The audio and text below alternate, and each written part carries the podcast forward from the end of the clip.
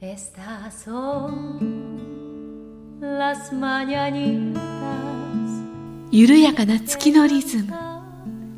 急がないで。慌てないで。焦らないで。月明かりの中で琴の葉を紡ぐここは音楽のスピリットとピースマインドを伝える光のカフェ。ウォンとはるかのムーントークカカフフェ。ェこんばんはウォンミンさんです。こんばんは武田遥です。6月22日金曜日午後7時になりました。はい先週に引き続きいちおちゃんの第2番目。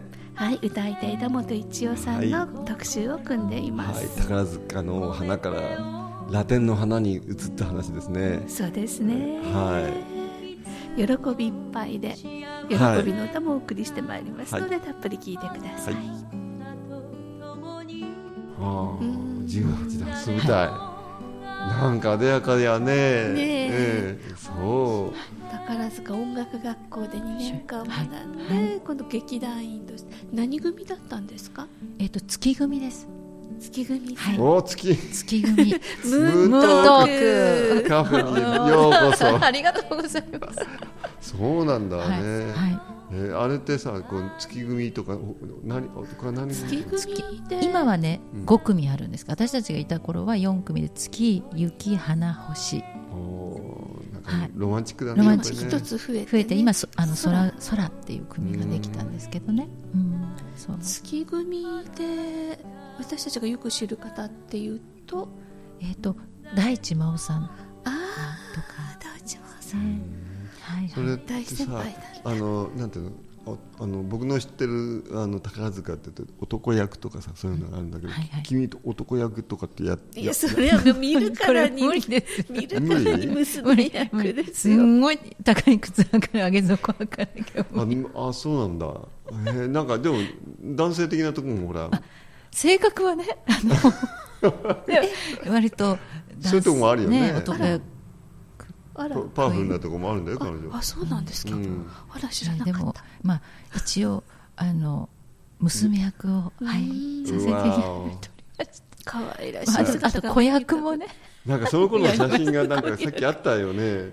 さっきそうそう。ちょうどね懐かしい写真が見つかったのでね、うん。ここ今日はちょっと持ってきましたけど初舞台ね。ここにあの皆さんに見せられないのが残念なんだけど、本当可愛い。初あのちょうどねこれが？あの音楽学校とか入ってあの劇団に入るとすみれ売りっていうのがありまして、うんうん。あの緑の袴あ袴がねトレードマークというかそうだよなん矢ね。薬のねそうなんか大正だよね。大正ロマンだよそうですね。ねなんかこの頃の一応ちゃんに会ってみたかった。可愛かったですめっちゃけど可愛かったこの頃可愛い憧れますよね女の子はね。こうやってあのねみんなの憧れの的になってたわけだ。いいもうっすね。ね本当に。でも本当あのこの時代は私にとってまあ青春というかね。だよね。だって大事な1567そうですね。そしてここにね実はとラインダンスの写真まであるんですね。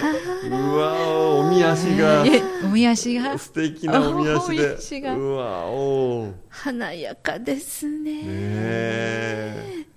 もうみっちりあのラインダンスってね皆さんあのご存知と思いますけどこう綺麗に横に並んでこう足をみんなで上げるじゃないですか、もうその高さからタイミングからも綺麗に合わせるように、まあ一月以上訓練、はい。結構な大変な練習量というか。まあ正面二月近くあの練習しました。そうです初めての初めてその、ね、自分たちが憧れの舞台に立つわけですから、うん。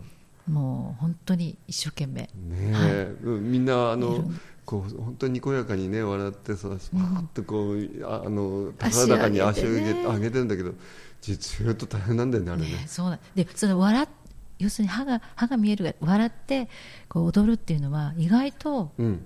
難しいんですよね、そうなんだろううねん。だから最初なかなかそういうふうに笑えない。引きつっちゃうよね。引きつっちゃう。そう。だから笑う笑えっていう言われてもなかなか笑えるもんじゃないんですよね、笑ってるつもりが笑っ高尾に見えてないってそうなんですよね。だからそういうところからこうなんか教えていただくというか。結構厳しい厳しい訓練。まあでもやっぱり好きだから、うん。みんなあの耐え耐えるって言ったら変ですけどあの頑張れちゃうんね、でだときるよう思うんですけどね。になろうってみんそうなでねね。一つでできるようになろうってそうですね。どんだけ泣いたことか。だよね。いやでもあの僕の周りも意外とその宝塚がす好きだ、不安って多いんだよね、多いです、あの及川光平さんが好きだっていうからね。及川浩平さんが、うん。私が辞める、うん。あの辞めた宝塚大劇場って辞めるのが普通なんですけど、うんうん。私の場合はそこにもう一つ小さいバウホールっていうホールがあるんですね、うんうん。そこで辞めたあの日本物の出し物があるんですけれども、うん。恋と十手と千両箱、それを浩平さんご覧になってたんです 随分またコアな。いや私まさかと思ってでお話ししてたら「うん。えそれ恋と十手と千両箱じゃない?」って言って「え？僕見たよ」うわ。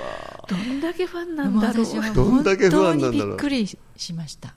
どんだけ不安なんだろうねもう本当にびっくりしました。だからこうひあの引きつけられる人にとっては宝塚っていうのは本当に引きつけられる魅力のあるものあるものなんでね、なんです。ねそしてあのスターさんをね応援する方まあもちろんなんですけど、ええ。こう例えば初舞台を踏んだ子の中から、ああの子きっとすごくいいあのスターさんになるんじゃないかとか思ってそういうち小さい時からというか育てるというか育ねねこう、うん。ファンの方が育ててくださるようなとこもあるんです。なるほどなるほど。要するにこのこあのまだこう芽が出ない、はい。出始めた頃のこの初々しいところで,、そうです。こう要するに青たがりするわけ。ね。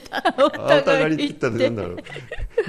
なるほど。そうですね、でも本当にそうやってねファンの方たちにこう育ててもらうっていう感じもありますね。だから会場から大向こうの声をかけてもらうっていうのがどれほど張り合いになってね自分が伸びるかでうん出待ちとかってうん私の友達ももう大ファンになってしょっちゅう出待ちしてるって話聞きましたから、男役の方にはまってね。なるほどね。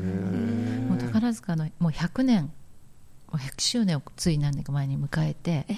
100年以上続いてるんですよね。宝塚って100年の歴史があるの、はい。そうなんです。戦前からそうでですねだからその戦中の時の宝塚のお話っていうの前テレビドラマでやってるのを見たことがあって、こんな大変なところをくぐり抜けて存続に命をかけてきたのかっていうのがやっぱうん。りちょっと見ててじんとしましたよね。あ本当にファンのそのお客様のにやっぱり今までこうやって続いてるのをお客様に見ていただいてうん。応援していただいてるからだと思うんですけど、うん。だから私も対談してからあますもうさらにねあのこんなに宝塚ってやっぱり皆さんに愛してもらってんだなってすごいあの感じるそうでことが。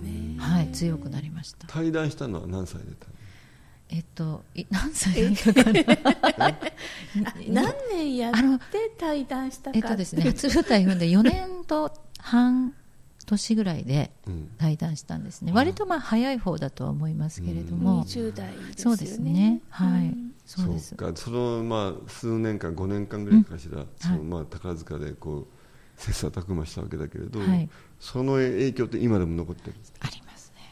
なんかねやっぱり頑張れ頑張ればってい変ですけど頑張ればななんとかなるんじゃないですけど。そうだよね、はい。その後その5年間ってのもう要するに本当にこう厳しい訓練のそうです時代をね。あとやっぱ一つの舞台を作り上げるにはやっぱりみんなで協力してあのやらないと舞台ってできないじゃないですか。あえ。えとスタッフの方も含めて、え大道具さん小道具さんお衣装の方もそうだし。でもちろん上級生から下級生までが、こうえそういうエネルギーが多分その舞台の魅力になるっていうのをすごい叩き込んでいただくというか。そういうのはすごく、うん、味なかなか味わえない体験だったのでいやこれね個人プレートはね、僕も違うから。ほらあの一代ちゃんこんなふうに、ええ。ほら顔見るとさほわーんとしててさ お嬢さんっていう感じじゃないですか、うんいいとこのお嬢さん。いいとこのお嬢さんって感じなんだけれど すごいあのその芯が強い要するにいろんな音楽の、ねえー出会いを僕とあるわけなんだけど、ええ。そのたびにあきちっとやれるんだなというそのめげない強さがあるなんかね強さがあるんだよね。あのしつけがね宝塚は厳しいですからね、そうですね。そういった意味ではね。あのそれはね本当にあの厳しいですね、うん、そこであのちゃんと人としての大切なものを,、を身につけさせられて年功序列とかね。そうですね。うんすごく大事にしてらっしゃるから、それは礼儀正しいですよね。宝塚出身の方って。そうですかね、うん。まあ、音楽学校はね最初さえ特に最初がねあの、厳しいといえば厳しいですよね。あとお掃除をねそうそうそうねそう、あの聞きました聞きました、ねお掃除がもう今あのテレビとかでいっぱい紹介されたりしてね、皆さん結構あのよく知知ってらっしゃる方が多いですけどあの裸足で行動でこう上級生が踊るわけですよ。自分たちもそうですけどそうすると今こんな綺麗な床じゃなくてもう古いですからね校舎が。で今は新しくなりましたけど私たちが行っていた時代の校舎は古かったのでトゲがねこうちょっと木の木のね。端のねトゲとか。で足に刺さったりするといけないので最初はほうきでこうきれいにゴミをどけてで水拭きをうんかけてでガムテープをあのちょうど腰のところに全部貼り付けるんですね。ちょっといい大きさ 長さに切って。技術さんみたいなそう。でそれをこう丸めて全部あのトゲをまず取って、取ってね。で手で触りながら、うん、そういうのそれ重要だよね。重要です。そうなんですよね。うん。でも校舎の中はピカピカなんですよ。古古い校舎だったけど窓も指紋も一個もないですし床もきれいすごく光ってる。みんなが掃除してるだからずーっと長い年代にわたり上級生が掃除をしてきたものを引き継いで。そうですよね。だってお雑巾から縫ってますからね。ねえ。なんで知ってるんだ。あれあれあはるかさんなんで知ってんの？いやだから私の仕事とかあとファンの方の中にお嬢さんが宝塚に入ったとかっていう方と、うんお嬢さんとたまに会ったりとかしてお話聞くと今雑巾塗ってますとかって言うと。ね。まあ、多分私たちが対談してからお掃除のねあの、まあ、あれも変わったかもしれないですけど、うん。そういうそういうねねあの厳しい時代を過ごしてあのねうんでもすごくいい経験でしたね。だ、からね、イチョウちゃんのファンも多いんだよね、僕の周りにすごい、あのなんてこんなに優しい、こうなあの波動で、なおかつこう、なんていうのかな、おじさまたちが喜ん、よなんていうのかな、こう、おじさま嫌い。おじさまキラなのよね。多いよね。浩平さんやられちゃうぐらいですかう。んね。いやそんな。いやーね、うん、お酒飲めるのもお、酒 飲めるのもちょっとポイントポイントですかね。ですね。はい、そうですか。っていうことは、18、19ぐらいではもう対談したんだよね。そううん22ぐらいかな。あ22ぐらいだ。かな。うんうんえベルバラはやったんですか？ベルバラはやってないんですね。後、うん、私が入る時のちょっと前ぐらいからベルバラブームで、まあ、それをもう私の方は逆に見る方見てあの憧れた方ですね。うん。さて、22で対談して、ではい、それからはどんな人生が回ってたのかそれからですね、うん。さあ対談ししてどうしようかと。でもやっぱりあの表現のお仕事とかしたいなと思って、うん。まあでもここでこのねゲストで呼んでいただいててあれなんですけど歌はね全く自分の中にはなかったんですね。えチョイスは。歌を続けていこうっていう思っていはいうよりもあの宝塚の時は歌はほとんど あの黒あなんなんですか私の中では歌はなかったことっていうか踊りに あ自分は踊る踊るっていうかもうもう辞めてからもそのなね踊りをやりたいっていうふうにぐらい思っていたぐらいですのであの歌手になるっていうのはなかったんですよ全く。でも人生ってわからないものであの、まあ、お芝居とかあの演劇のね、ええ。あの勉強もちょっとしてあのやったんですけどちょうどその頃にあのジャズジャズバッシュとかっていとかレビューとかーええそういういう演出をしている先生からお手伝いを頼まれてでそれも踊りであの振り付けをあの、まあ素晴らしいすごいスターの方たちが、あのたくさん出てくださったんですけどもその振りを代わりに覚えてで振りを移すようなお仕事、でだ、まあ、宝塚だから振りを覚えるのはもう今はダメですけど。ね。その時はねうん。あのまあそんなにね大変なことじゃ自分にとっては大変なことじゃなかったのであのお引き受けして。でちょうどその時生演奏のバンドが入ってまして、ええ。で一流の素晴らしいミュージシャンの方々だったんですね。でその中にあのラテンの、まあ、9番ボーイズって、うん。もう、はい。古き日本の昔の代表するラテンね、はい。そのパーカッショニストの方が、ええ。あのいらっしゃってでラテンをね歌ってみませんかってあちらから。だけど私はあのあ申し訳ないですけど歌はちょっと 歌はちょっとってお断りしてでいや宝塚だからいや宝塚でも歌はあの本当に学校の時は赤点でしたとか言って お断りしたんですけれども、うん。そしたらいやその方がいいんだよって言われてうん。でもとにかくいいだま騙されたと思って、まあ、ちょっとあのトリオトリオロス・チカノスというねあの当時あのメキシカントリオってあの、えートリオロス・パンチョスってご存知ですか、はい聞いたことあります。うんね、メキシコの有名なトリオ、うん。その、まあ、コピーというかをされていただけどコピーといってももう本格的なあの日本のを代表するあのラテンのトリオだったんですけどそこの事務所に連れて行っていただいて、ええで声出してみてって言われてあーって声出したらああ向いてる向いてるって言って。向いてるでちょちょっと待ってくださいちょっと待ってください。スペイン語も分かりませんって言ったらいやスペイン語は大丈夫。簡単簡単とか言って。で金ふ振ってあげるからって言って3曲、この3曲覚えてねって渡すされたんですえね、えもうもう断りに行ったはずが えどうしようと思って。で君ねこれねジャンジャンのねあのーとえー当時ジャンジャンって渋谷にはい。渋谷のライブハウス。ジャンジャンは有名ですよのね、A 六輔さんがやってる10時劇場っていう夜の10時からあの番番組というか演出の時間を持ったんですね、そこでこれやろうっていうことになってで私は本当はお断りするはずだったんですけれどもその A 六輔さんとお聞きしてで私のさっき話しましたその母の田舎？ええこの田舎に実はあの中村八大さんがええまだ小さいお子さんだった頃に疎開していらっしゃってで私のおじ祖父がそのなんかお世話をしたことがあるっていうのをずっと母から聞いてたんですよ、で永六輔さんも、まあ、そこによく来てくださってるよって聞いてたので、あれ？と思ってあこれはもうもしかしたらえこれやりなさいとうん。おご先祖様が用意してくださったんじゃないかなってなんかちょっと思ったんです。一応実を言うと。えちょっと何？あれ？実を言うと一応ちゃんあの結構スピ系？えスピ系？サインをつかむのうまいですよね。はいはい。でそうあまあのチャンスじゃなくてサインに気がつくのがちゃんとしてらっしゃる。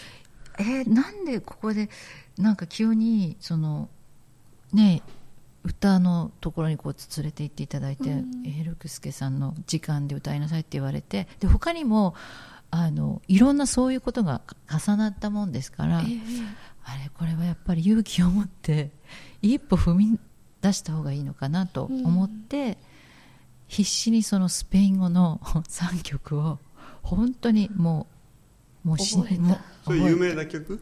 有名な曲です。なんてやつ？コーヒールンバあもあいいわスペイン、まあ、モモリエンドカフェっていうんですけどとあるは恋の物語っていう。はい。イストリア・デ・ウナモールとアモールっていう3曲をね。うわー。じゃんじゃん実を言うとあの彼女の歌うねいちょちゃんの歌うコーヒールンバ僕大好きなんだよね。う。わなんかそれレコードないの？CD ないの、うんうん CD はないんですあよね。れ？コーヒールンバってどんなんでしたっけ？ダダデダダダダダダダティダダ僕に歌わせるねいやいやいやいやまあまあまあまあお僕が歌っちゃいけなかったね失敗したでもじゃんじゃんでねだからそれ生バンドで。初めてああのお客様の前で何やったか覚えてないぐらいの緊張の中で頭真っ白で。真っ白でやっこたんですよ。のコーヒールンバとアモールとヒストリア・でウナモール、ねそう。それがラテンの最初のきっかけです。初ステージで。はい、でそそしてうんうん。もそのトリオロスチカノスのあの、まあ、トリオの中にまた入れていただいて。あメンバーになったんだ、でいろいろこうコンサートとかに参加させていただいて、なるほど。ねえ中南米音楽、そうですうね、ん。うん。私も一応さんの音楽ってやっぱりウォンさん経由で聞いてたんで、んあれなんでラテンなんだろうと思ってたん。ですよそうですよねあのラテンのお仕事あのイベントで2度一応さんにステージ出ていただいたことがあって、うんうん。オープンピース関係のオープンステージではい。2度ご出演いただいてその時全部ラテンだったんで、うん。あれ？ラテンなんだと。実を言うとラテンな人なんですよ。ラテンな人。ねえだから、まあ、自分がそういうスペイン語圏のえねえ。しかも歌を歌うっていうことは本当に想像してなかった道だったんですけれど、うん。でも今思うとあのなるほどそういうことだったのかという、まあ、出会いがねどんどんそうやってうんうん。つながっていって,、広がっていって。はい。うん。ですね、だから分かんないですね。人生って出会いで本当にだそのチョイスのね一つのチョイスが、でラテンの、まあ、今でも、まあ、いろんなあの曲を歌ったり、まあ、癒し系の曲も歌ったり、童謡の曲を歌ったりしてるけれど、ん。そのラテンを歌い続けるっていうのは今でもね、うんしっかりやってるよね。そうですね。はい。うん。そうですね。明るいんですよね。あの、まあ、ラテンはもちろんもともと明るいですけど、うん。一代さんが歌うラテンって本当に聞いててねハッピー。こっちがすっごいハッピーになっちゃうな。あそうですよね。うん。華やかだし、うん。なんかラテンのメロディーってすごくこう、なんだろう日本人の心の機微に触れるうんそうなんだよね。ね。意外と多いんだよね、ラテン。ううん。ん。そう日本あのラテンにあのラテンを歌ったり演奏したりっていう人たちは多い日本にはね。そうですつながっねてるんですかうん。ね、本ね場本場に行かれたことっていうのはありますか、あのねメキシコそれからペルーとかうん。あの、えーガラパゴスのガラん？ガラガパゴス諸島。ガラパゴガそれはラパゴス諸島に行ってたねそれはネイチャーあそうそうですへねー。それはもうまあ、あのある写真家の方のツアーにくっついて。いて、ええ。そういう大好きなんですよ。ススピツアーも結構やってスピッツアーもねい行きました。あのマチュピチュとか。マチュピチュとかね。ね行きましたよ、でもメキシコの旅はあのそのトリオの方たちとええ。行って向こうでコンサートもあのしました、はい、うん。なんかまた新しい発見とか新しい曲の出会いとかそうです。だからそのメントリオのメンバーのあの方にその今歌ってるその「喜びの歌」ええ。の原曲である「ラスマニャニータス」という曲を、まあ、教えていただいて、ええ。であのそれをね、まあ、いろいろこうトリオってメキシカントリオって例えばお食事をしているテーブルとかをこう回るんですよね、はいはいはいはい。そうすると例えばご結婚記念日うんうん。もう何十年の記念日とか、お誕生日でお祝いをしているテーブルとかありますから、そういうところで喜びの歌を歌うとなんかねこの歌だけななん、まあ、ほ皆さんすごくラテン好きだからそのラテンの曲もすごい楽しんでくださるんですけどこの「ラスマナニータス」を歌うとみんななんかねな涙を流してくださって、ええ。まあ、こんなあの記念日うん。うんゆ祝ってもらってもう本当思い出にななりましたって言ってくださったんですね。だからあれこの歌ってなんかなんだろうすごい何か魅力があるひんだなってすごく薄々ねええ。なんとなく感じていたので。でその「喜びの歌」を訳詞してくださった方は谷川悦司さんって言ってあのにラテンの曲を、まあ、日本人に分かる日本語であの訳詞をしてとっても素敵な日本語をこう訳詞で紹介されてた方なんですね。ええで「喜びの歌も」あのその谷川先生が訳詞をされていてでその詩がとっても素敵だったので、うん。あのあこれ私すごい大事に歌わせていただいていいですかって、うんだからもう喜んでって言ってくださってあそれからあの喜びの歌を歌うようになったんですけど、うまあ、ライフワークってね、あのよくおっしゃってらっしゃいますよね。うん、これじゃあ早速ねもうちょっとお話が続いたんで聞いてみましょう。ここで音楽をね、えーまあ、まずいちおちゃんの声を聞いてもらいたいかな。はい、はい。ちょっと紹介してください。では枝本一也さんで「喜びの歌。Estas son las mañanitas que cantaba el rey David. Hoy por ser día de tu santo, te las cantamos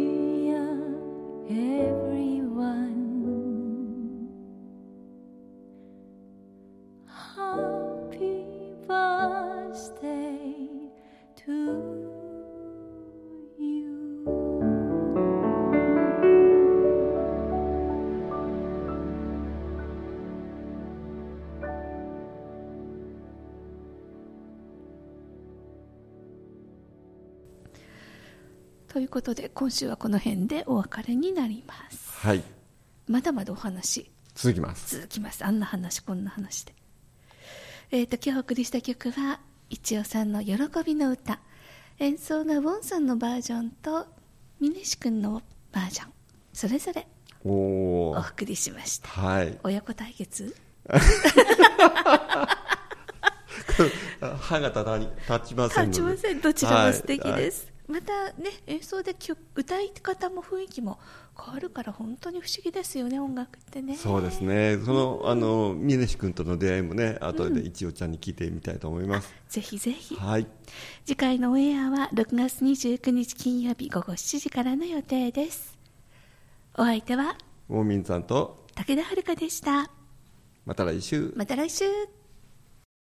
この番組への皆様からのご意見ご感想もお待ちしております宛先はポッドキャストの添付テキストの記載にある宛先にお寄せください。ウォンとはるかのムーントークカフェ。この番組はサンドウェアブルームーンの提供でお送りしました。